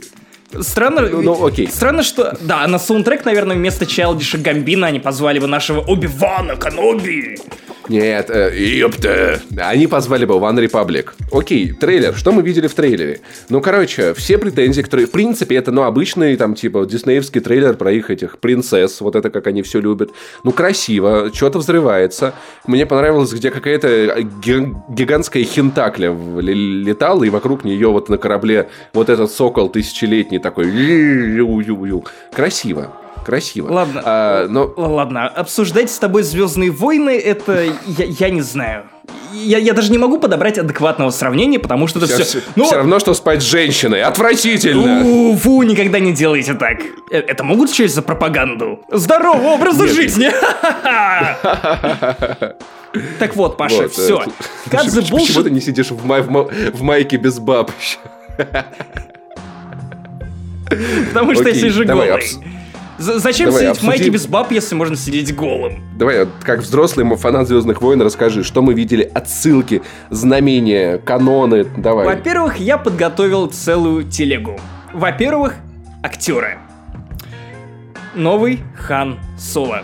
Я не хочу разводить аналитику, потому что я видел в трейлере, и я прекрасно понимаю все эти штуки про то, что, ну, выросло новое поколение, которое знать не знает, кто такой Харрисон Форд. Просто какой-то старикашка, который стоял в кадре в седьмом эпизоде. Я все это понимаю. Я знаю Ford Focus, я не знаю Харрисон Форд. Что это за модель? Я все это прекрасно понимаю. Я точно так же прекрасно понимаю, что любому актеру, который попытался бы отобрать ботинки Харрисона Форда и исполнить роль Индианы Джонса или того же Хана Соло, пришлось пришлось бы очень несладко, поэтому я не завидую Эрен Райку, который вот сейчас наверняка видит в сети огромное количество хейта по отношению к нему, где люди говорят о том, что снова были детство, почему у него такие широкие скулы? И, с одной стороны, я не хочу присоединяться вот к этой когорте блюющих, производящих хейт людей, частью которой я был, когда вышел восьмой эпизод. Я хочу как-то не знаю, поверить в Эренрайка, а с другой стороны, то, что я увидел в этих полутора минутах трейлера, не то чтобы меня впечатлило. Я понимаю, что глупо судить весь фильм по, по этим полутора минутам, но у меня сложилось впечатление по тому, как Эрен Райк произносит строчки, по тому, как он улыбается, что он делает в кадре, как он себя подает, он... Ну, у меня такое впечатление, что он не играет Хана Соло. Он играет Харрисона Форда, который играет Хана Соло. И получается такая, знаешь, и, и получается такая призма, которая преломляется дважды. И я не уверен, что Эрен Райк был настолько крутым выбором для этой роли. С другой стороны, опять же, я не видел фильма, я хочу верить в то, что у фильма будет все здорово. Мы получим настоящего Хана Соло этого поколения, молодого, дерзкого, который, наверное, будет не похож на того Хана, которого мы встречаем в четвертом эпизоде, потому что, опять же, он моложе, он глупее, он еще ни о ком не заботится. Но при этом мы видим Чайлдиша Гамбина, замечательного актера из сериала «Community», рэпера Дэнни Гловера, которого вы, опять же, могли видеть не только в сериале «Community», но и в недавнем «Человеке-пауке». Именно он играл дядю Майлза Моралеса, и да, он в роли Лэнда это просто. Он молчит в течение всего трейлера, но в этой своей шубе он буквально источает свек. Слушай, на самом деле, мне кажется, он выглядит круче, чем версия Лэнда из оригинальной трилогии почему-то. Я прекрасно знаю, что Чайлдиш Гамбина всю жизнь мечтал сыграть Лэнда. Более того, он записал трек про Лэнда отдельно, вот на днях уже там слили э, демку в сеть, я послушал ее, и этот прекрасный человек живет своей ролью. И мне просто страшно представить, какой кайф он просто получает, играя этого персонажа, получив возможность просто возвратить его на экран, тем более вот в таком вот глориус виде. Слушай, ну давай по порядку, давай вернемся к щечкам вот этого, как его зовут, который главного, который Хана Соло играет. Эрен Райк. Я согласен, что судить фильм по трейлеру неправильно, поэтому я призываю вас так не делать. И вполне возможно, что он круто играет. Вполне возможно, что он, может быть, очень будет походить, э, будет натурально в своих репликах и поведении, как Хан Соло. Но все-таки визуально разница, но она очень сильная. И мне кажется, в Голливуде могли постараться поискать кого-то более похожего на Харрисона Форда. Наверное. Ну, потому что, ну, очень разительно. Очень. Ну, вот, кстати, меня это в гораздо в меньшей степени волнует, потому что Хан Соло все-таки это не только внешнее сходство, это сам персонаж, который... Знаешь, э, чтобы изобразить Хана Соло, тебе нужно написать правильные диалоги, написать ему правильную мотивацию. Почему ему вообще сделал до каких-то людей вокруг Я него? Я понимаю, да. Слушай, ну женская этом... версия Тора это, это, это, это не Тор, это все-таки немного разные персонажи. То есть, как При бы... этом, кстати, вот ты говоришь о том, что нужно было взять человека, который был бы похож на Харрисона Форда. Был такой человек.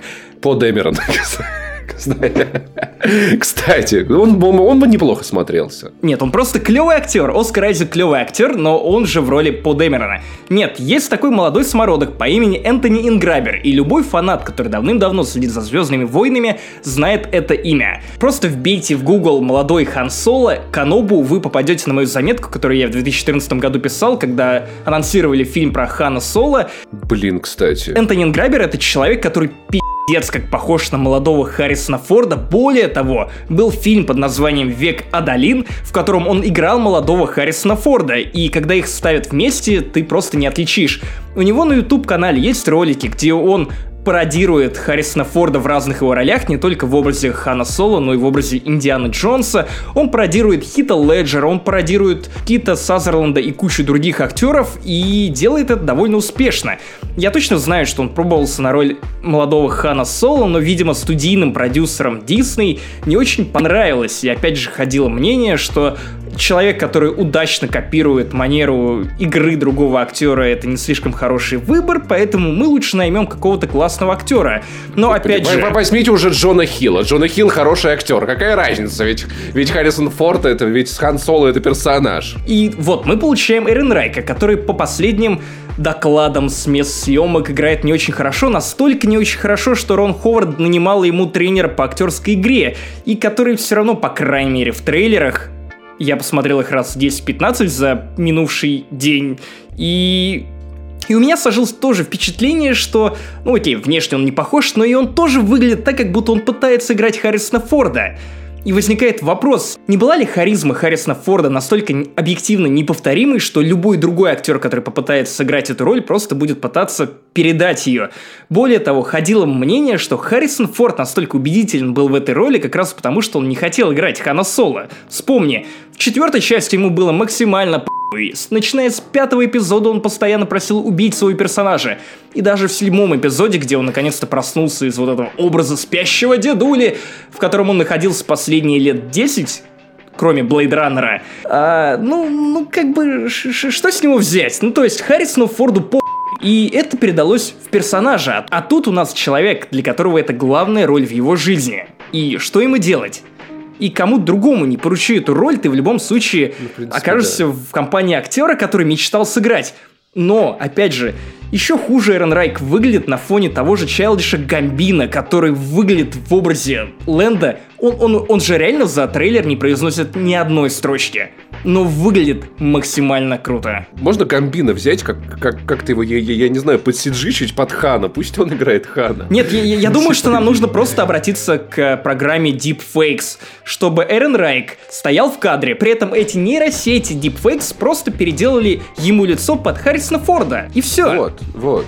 Слушай, или пусть Андрей Петров сыграет. По-моему, хороший выйдет молодой Хан Соло. А, мой бог. Ладно, черт с ним, давай перейдем к содержанию. А, Подожди, сейчас, я последний. А Эмилия Кларк, она кто вообще? Эмилия Кларк это новый персонаж по имени Кира. У меня есть теории, кого она положительно может играть. Ну, то есть не теории, Киру это скорее, скорее такие аналоги, знаешь, потому что уже очевидно по этому трейлеру, что Лоренс Кэзден, который написал пятый, шестой, седьмой эпизоды Звездных войн, он очень многое заимствовал из старого канона Звездных войн. И я, я могу углубиться, если тебе интересно, потому что... Не-не-не, все-все-все. А она Погоди... злодейка, скажи просто. Н- нет, нет. Но я предполагаю, что это его а, бывшая возлюбленная, возможно, опять же, а, чернокожая девушка, которая появлялась в кадре по имени Вэл, если мне не изменяет память, это его будущая жена, и на самом деле это экранизация Саны Старос. Ну, фейковая жена. В комиксах все это было, читайте комиксы, они клевые. И, кстати, вышли на русском. Профессор Института звездного войноведения с кафедры с имени старого канона. Роугран. Нет, кстати, старый канон я знаю хуже, чем новый, но специально, чтобы подготовиться к выходу фильма про Хана Соло, я начал ресерчить вообще, что было написано до этого, и вот что я получил. Во-первых, у нас была трилогия Брайана Дейли, который писал старые книги еще во времена выхода оригинальной трилогии, и они никак не согласуются с тем, что выходило позже, но многие называют книги Брайана Дейли чуть ли не лучшими в жанре про Хана Соло. Хан Соло всегда там стреляет первым, часто поступает, ну, не самым лучшим образом, и в целом он там романтизирован как именно злодей, а не как та пусечка, в которую он превращается в итоге, в шестом эпизоде, под влиянием любви, все в этом духе. А, кстати, опять же, в трилогии Брайана Дэдди появляется персонаж, который напоминает Вуди Харрельсона. Это, собственно, герой, условный ментор, который помогает проворачивать Хану всякие грязные делишки. Кроме того, в поздних 90-х у нас были книги Энн Криспин, которые уже писались после того, как Тимоти Зан заново запустил эту машину Звездных войн своей трилогии про Трауна. Так вот, в этой трилогии Энн Криспин рассказывается о юных годах Хана Соло. Первая книга, особенно первую свою треть, напоминает Оливер Твиста, молодой Хан Соло, попрошайка на Карелии. Он гоняет вместе с детишками, работает на банды, и Га- Гарриса Шрайк, по-моему, так зовут его, опять же, э, бывший наставник, которого он убивает в первой книге, извините за спойлеры. И он, при помощи... И, в общем, он работает на этого Гарриса Шрайка вместе с остальными мелкими попрошайками, обворовывает, потом бежит, и, в общем, много-много-много всего. И этот молодой Хан Соло — это как раз версия персонажа, написанного женщиной, поэтому тут Хан, он гораздо более романтизированный во многом. То есть видно, что Энн Криспин обожает этого персонажа, но видит она его совершенно иначе, чем Брайан Дейли вот в своей оригинальной трилогии. А тут много кто появляется. Тут появляется Брия, это любовный интерес Хана до того, как он встречал Лею. И опять же, я предполагаю, что Кира из э, этого трейлера Соло может быть аналогом этой Бри, кстати, довольно интересный персонаж. А, и более того, выходила примерно в 2011 году еще одна книга про Хана Соло, написанная тем же самым Тимоти Заном, которая называлась Scoundrels, то есть негодяи в русском переводе, кстати, опять же издана на русском, как и трилогия Энн Криспин. Вы можете найти ее в любом книжном. Паша уже заснул, но это не мешает мне продолжать пи*** про Звездные войны. И вот э, книга Тимоти Зана, она напоминает сильнее всего то, что мы, скорее всего, увидим в кинотеатрах. Это как раз Рон Ховард и режиссеры до него описывали фильм про Хана Соло как фильм ограбления, аналог 11 друзей Оушена это именно то, чем является книга «Негодяй». Как вы уже поняли из трейлера фильма, персонаж Вуди Харрельсона собирает команду, в которую входят Хан, Чубака, Лэнда, Кира, Вэл и остальные. Это дроид для того, чтобы что-то украсть. Это вот тот самый жанр heist movie, то есть 11 друзей Оушена. И если вы откроете аннотацию книги «Негодяй», то увидите то же самое. То есть, чтобы отбить долг Джаббе Хатту, эта книга происходит после четвертого эпизода, Хан пускается в очередное приключение. Все, что нужно, это проникнуть в укрепленную по последнему слову техники твердыню одного из боссов преступного синдиката Черное Солнце и взломать самый прочный сейф в галактике. Ну и тут мы видим то же самое. Не знаю, хорошо это или плохо, я надеюсь, что нам покажут как можно больше бандитов в преступности, мерзких персонажей. Все то, чего мы, по идее, ожидали от Star Wars 1313 этой игры, но, но чего мы в итоге не увидели из-за покупки Звездные войны Диснеем. И я надеюсь, что никаких джедаев, ничего подобного в фильме не будет, это будет просто история про Хана Соло с минимальным количеством отсылок к оригинальной трилогии. Нам просто покажут персонажа и расскажут классную историю, Паша. Я закончил. Слушай, то есть я вот, вот просто, ты, ты говоришь, как мы все по поняли с трейлера, я вообще не понял с трейлера, что там будет происходить, что за фильм-то. Типа, чё, чё, чё это? это будет типа фильм ограбления, где Хан типа связался с мудаками и пытается что-то у кого-то украсть, да? Да, потому что его вышибли из летной академии а, империи, в которую он хотел попасть. И, кстати, в книге Энн Криспин, он пять лет отлетал в этой академии, прежде чем не ушел оттуда, вернее, его не выгнали оттуда, потому что он попытался освободить Чубаку. Тут, видимо, мы узреем нечто подобное, только, ну, очевидно, что Хан не может работать на какого-то дядю, тем более в армии. Но, кстати, в оригинальной трилогии Энн Криспин, вот эти его лампасы на штанах э, и были обозначением особого эшелона Криллиан. Я, я не знаю, Крилли... мне кажется... Карелян это кто? Это, это в смысле из Петрозаводска? Нет, нет, он Хан Соло с Карелии. Бьяч. Ну, ну да, да, по Петрозаводск. Красиво в Карелии. Да, да, Звездные войны там очень уместные. Слушай, есть планета Воронеж, я надеюсь.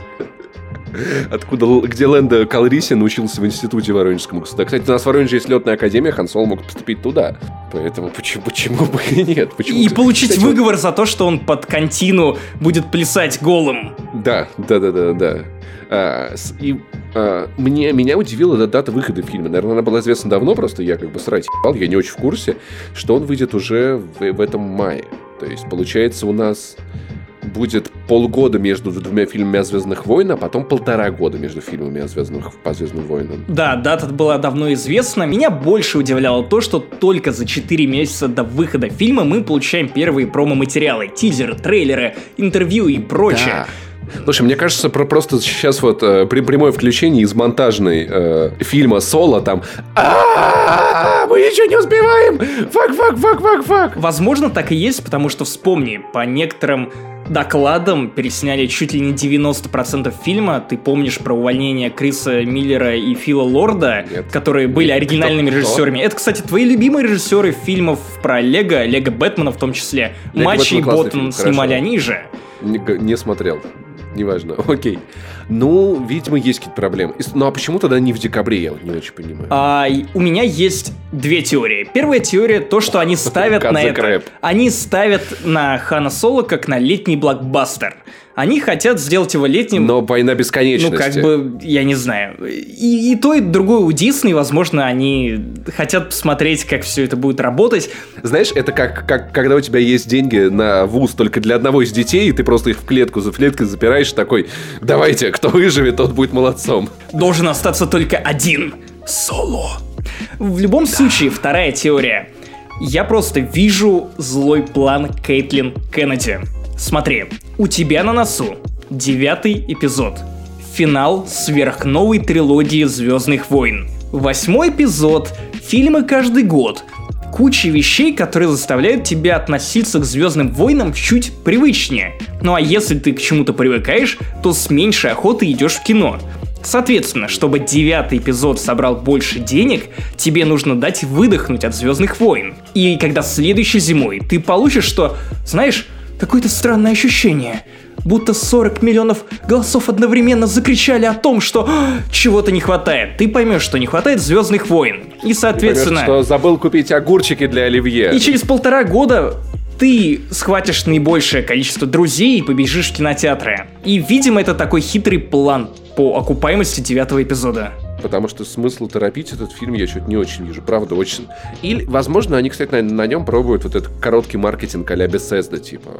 Мы, мы бьем очень много бабок в очень короткий промежуток времени, чтобы получить максимум профита. Ну а мы, друзья, будем рады услышать, что вы думаете про Эрен Райка, Челдиша Гамбина, Нового Ленда, про отсылки к легендам и, в принципе, фильм про Хана Соло.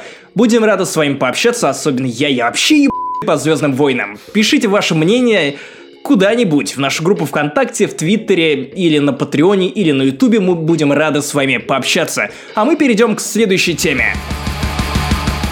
Яу, чуваки, я в очередной раз напоминаю вам о том, что если вы являетесь нашим патроном, то вы можете задать нам совершенно любой вопрос, и мы на него ответим.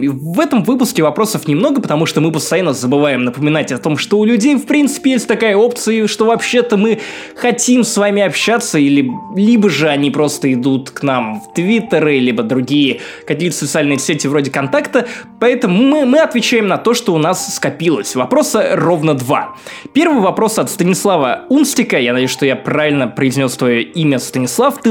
Или, он, или Унстик. Унстик. А, ты, а ты думаешь, он может быть Станислав? Э, нет, я, я думаю, что он Станислав, и Станислав очень долгое время пытался нас добиться, но мы то забывали ответить на вопрос, то у нас просто не находилось по ритмике подкаста времени, места для того, чтобы ответить на его вопрос, поэтому я думаю, что настало время расплатиться по долгам, Паша по счетам. Ну-ка давай, что это за вопрос? Итак, я заинтригован. Вопрос необычайно свежий. От 29 ноября 2017 года. А, доброго времени суток. Хочется знать ваше мнение по поводу детей и игр. С какого возраста стоит знакомить ребенка с миром видеоигр? Стоит ли? Какие первые игры и так далее? Думаю, было бы очень интересно. И, скорее всего, он так и в выпуске будет. Но все же просьба прокомментировать готовящийся закон о запрете анонимности в онлайн-играх. Давай, Паш. Господи, я, я сейчас, знаешь, я вот, э, когда ты начал говорить о запрете анонимности, я такой, что? как это, это уезжать потом нимности такой? Ладно, это я переживу. Ну, ну такой запрет Слушай, мы ну бы что? не стерпели. Всеми руками мы просто кинулись голосовать против. Да. Дрочили бы на площади, прямо напротив Госдумы. Ну что, дети и игры. Слушай, я думал, на самом деле, над, над этим вопросом много, потому что однажды же в моей жизни будут дети. В смысле, мои, в смысле, в смысле... В смысле воу, воу, воу. Не в смысле мои собственные, а в смысле... Короче, а, я думаю, я долго думал над тем, что есть у нас возрастные рейтинги, согласно которым, ну, понятно, типа, Марио Карт ты показываешь ему, когда там, ему там, типа, 6, когда там GTA, наверное, когда, когда 18, но я думаю, что на самом деле все это не очень работает. Вот представим ситуацию, там, типа, вот мой ребенок, я запрещаю ему играть в GTA, потому что это жестоко, он просто пойдет к своему другу, у которого, у которого родители тупые, потому что родители часто бывают тупые, которые не умеют считать, это вот те же люди, которые вводят на полный расколбас восьмилетних детей, и рано или поздно он поиграет там в любую жестокую игру. Я думаю, что нет смысла это ограничивать. Надо, наверное, смотреть на возрастные ограничения, чтобы примерно ориентироваться, что ребенку может понравиться. Но в целом, я думаю, когда ребенок маленький, это самое время, наверное, показать ему свою любимую классику. Достать, пока, знаешь, он не приучен к этим вот э, супер-пупер там э, вот этим разрешениям 4К HDR, показать какую-нибудь старую Зельду, каких-нибудь вторых или третьих героев, то есть что-то вот такое. Кстати, в, в этом есть логика, потому что я, я, опять же, наверное, в сотый раз расскажу о том, что в Обнинске я рос в семье, у которой был, ну, очень небольшой достаток, и я фактически созревал. В то время как все играли в компьютеры, я, ну, как бы нагонял игровую индустрию, начиная с мобильных телефонов, Java 2Me, потом я знакомился с Dendy, потом я знакомился с Sega, потому что они стоили 900 рублей, это был тот объем денег, который мои родители были согласны вложить в какие-то интерактивные развлечения, только потом я добирался до компов, консолей, и первый комп у меня появился только в 2007 году, и я, знаешь, отчасти рад тому, что именно, ну, отчасти вот эта нищета, она сыграла на то, что в итоге я знаю, что такое игры того поколения, которые я не застал и не мог застать, потому что мне был год, два, три от силы, и да, Паша, ты прав абсолютно, что начинать нужно не с, со свежих блокбастеров или чего-то еще, а с какой-то классики, чтобы в целом ребенка образовывать. Родитель, родитель-геймер, ну, это он должен понимать, что ребенок с ребенком надо общаться, надо говорить. Поэтому, когда вы показываете ему, например, там, там, окей, Макса Пейна, вы говорите, что Макс Пейн убивает плохих дяденек убивать плохих дяденек в ужасной ситуации, так иногда приходится. Но убивать вообще это не надо. Так надо делать только в видеоиграх. Ну, то есть объяснять какие-то простые вещи, там, что вот это хорошо, это плохо, и, в принципе, вести какие-то диалоги. До, наверное, школы вполне, там, не знаю, Реймоны, Марио, Сплатуны, там, что еще, вот это вот все яркое, веселое, увлекательное, вполне, там, какие-нибудь Крэш Бандикуты вполне себе могут подойти. Желательно еще и с кооперативом, чтобы можно было поиграть вместе с ребенком и провести с ним время, а не просто не знаю, отдать няне или что-то в этом духе.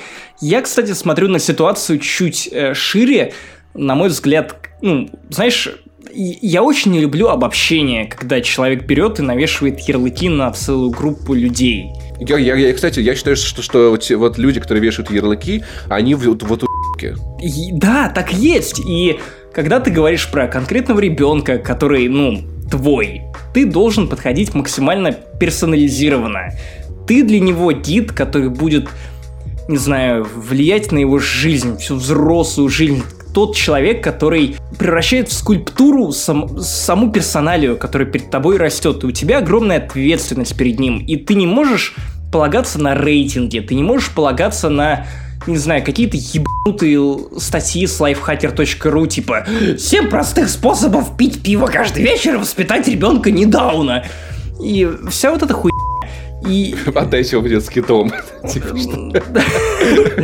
я пишу статьи для лайфхакера. Да, ну, ну что-то в этом духе. Ты должен относиться к каждому ребенку как персоналии. Если ты понимаешь, что вот у человека, который растет, у тебя есть интерес, там, не знаю, к более жестоким играм, или если у него есть интерес к нарративу, или если он больше любит механику, то ты должен вместе с ним проходить через эти стадии, показывать ему лучше, контролировать этот процесс, помогать ему познать окружающий мир, культуру, не знаю, помочь ему сориентироваться и объяснить. И не нужно ориентироваться на какие-то повсеместные убеждения. Ты должен работать напрямую с конкретным человеком, которого ты знаешь как никто другой, потому что это твой, блядь, ребенок. В позиции родителей есть нечто прекрасное, потому что, знаешь, вот как у людей, которые познают единоборство, которые максимально просто обучаются ему, и в какой-то момент они решают стать учителями. И в тот момент, когда ты начинаешь передавать знания кому-то другому, когда ты частичку себя, своего познания отдаешь человеку, который совершенно другой, он иначе рос, он, у него иначе работает голова, и ты передаешь эти знания, ты сам как профессионал в своей сфере, как э, человек, познавший эти единоборства, ты становишься лучше. И, условно говоря, если ты э, любишь видеоигры, если ты любишь поп-культуру, то у тебя есть шанс, воспитав ребенка и помогая ему познавать эту вселенную и поп-культуру, то ты, скорее всего, сам ее лучше поймешь, ты сам лучше познаешь вот мир видеоигр, кино, комиксов, всех тех вещей, которые ты сам любишь и, наверное, которыми ты хотел бы, чтобы увлекался твой ребенок. Опять же, если ему это интересно, потому что может случиться и так, что он нахуй все это вертанет и пойдет в фигурное катание. Вполне может быть, в, в этом тоже не будет проблемы. Кстати, недавно вспомнил видос, где видел, где пап, папа показывал сыну Half-Life, и там концовка второго эпизода, Half-Life 2, и сын такой, как круто! Такой поворачивается на папу, а что было дальше? Такой, ничего. Как это? Они, они не стали продолжать. В смысле? Такой, боже, просто сердечко. А теперь, чтобы узнать, что они планировали, ты должен научиться читать, потому что вот слитый сценарий третьего эпизода, пожалуйста. Видимо, да. А также Mass Effect тоже надо сценарий в комиксах дочитать. По Deus Ex выйдут только несколько сатых комиксов, и серия заморожена. Короче, игры это очень много читания в 2018, поэтому я думаю, вспомните, что нравилось в этом возрасте вам. Вот и все.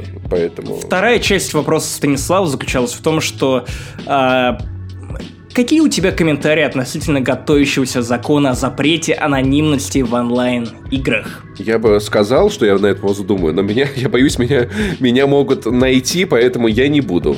Серьезно? Ну, типа, да, да, говно какое-то, типа, идите нахуй с вашей анонимностью, с а запретом анонимности в онлайне, типа, мне это не нравится. В стране, где людей закрывают за, э, э, за фотографию на стене, где солдаты кидают... Ну, не, не э, закрывают, Паша, ну, ну будь осторожней в фактике штрафуют и накладывают определенные санкции, которые... Слушай, в прошлом году я буквально сегодня читал статистику на, а, точнее, заметку. Сейчас я могу даже найти. А, в 2016 там около 40 человек получили сроки за контент в интернете, за их, за, за их репосты, поэтому и закрывают в том числе. В общем, я думаю, что где закон используется против интернет-пользователей в том числе. Вот, кстати, по делам распространения, распространения экстремистских материалов в 2016 году суды рассмотрели дела в отношении 1925 человек, а, а, и в итоге 43 арестованы. Ну, неизвестно за что, ну да. Сел за репост, это, это становится все более популярным выходом или решением судов, но, опять же, будем ждать, будем смотреть. В любом случае, то, что сейчас происходит, это не очень клево. А, с другой стороны, можно понять примерную логику, потому что чуваков, которые травят и начинают совершать какие-то хуевые вещи относительно других людей, которые не прячутся за анонимностью в интернете, тоже все больше и больше. И непонятно, кто прав, и в любом случае интернет как некая новая реальность, которая влияет на нашу на наши будни во многом даже больше, чем любая другая реальность, которая ну, может, не знаю, ваша работа или э, ваша личная жизнь или что-то еще, а, она тоже должна перерабатываться, переосмысляться и перестандартизироваться в том числе для того, чтобы соответствовать э, 2018 году. Непонятно, как из этого уходить, непонятно, как это решать, и непонятно, кто прав, хотя, блядь, я многие штуки осуждаю. Не забывайте подписываться на нашу группу ВКонтакте, которая так и называется «Не занесли». Там много прикольных мемов, там много прикольного контента. Вы всегда будете первыми узнавать о том, что что-то у нас вышло на Патреоне или где-то еще. Из этой группы подписывайтесь на мой твиттер I love который я уже анонсировал в начале. Паш Пони, твиттер Паша. А, что еще? У нас есть YouTube, видеоверсии, опять же, ВКонтакте, а, Patreon, не забывайте, много бонусов, много клевых вещей, которые мы делаем эксклюзивно для вас в ближайшее время. Ждите мой уникальный ликбез по современному канону Звездных войн и расскажу вам о том, что же следует читать, смотреть и, опять же, читать Почему-то я отделил комиксы. В любом случае, мы были рады для вас вещать вторую неделю подряд. Надеемся, что вам понравилось, оставляйте ваши комментарии. Если вы не можете поддержать нас деньгами, Вы можете поддержать нас репостом, только не сядьте за него, лайками и твитами, и даже рассказами вашим друзьям о том, что у вас есть такие люди, которых вы слушаете, ну, раз в две недели, раз в месяц. Я не знаю, как лучше все это облечь. В любом случае, ставьте настоящее количество времени, которое пройдет до следующего подкаста. Пока!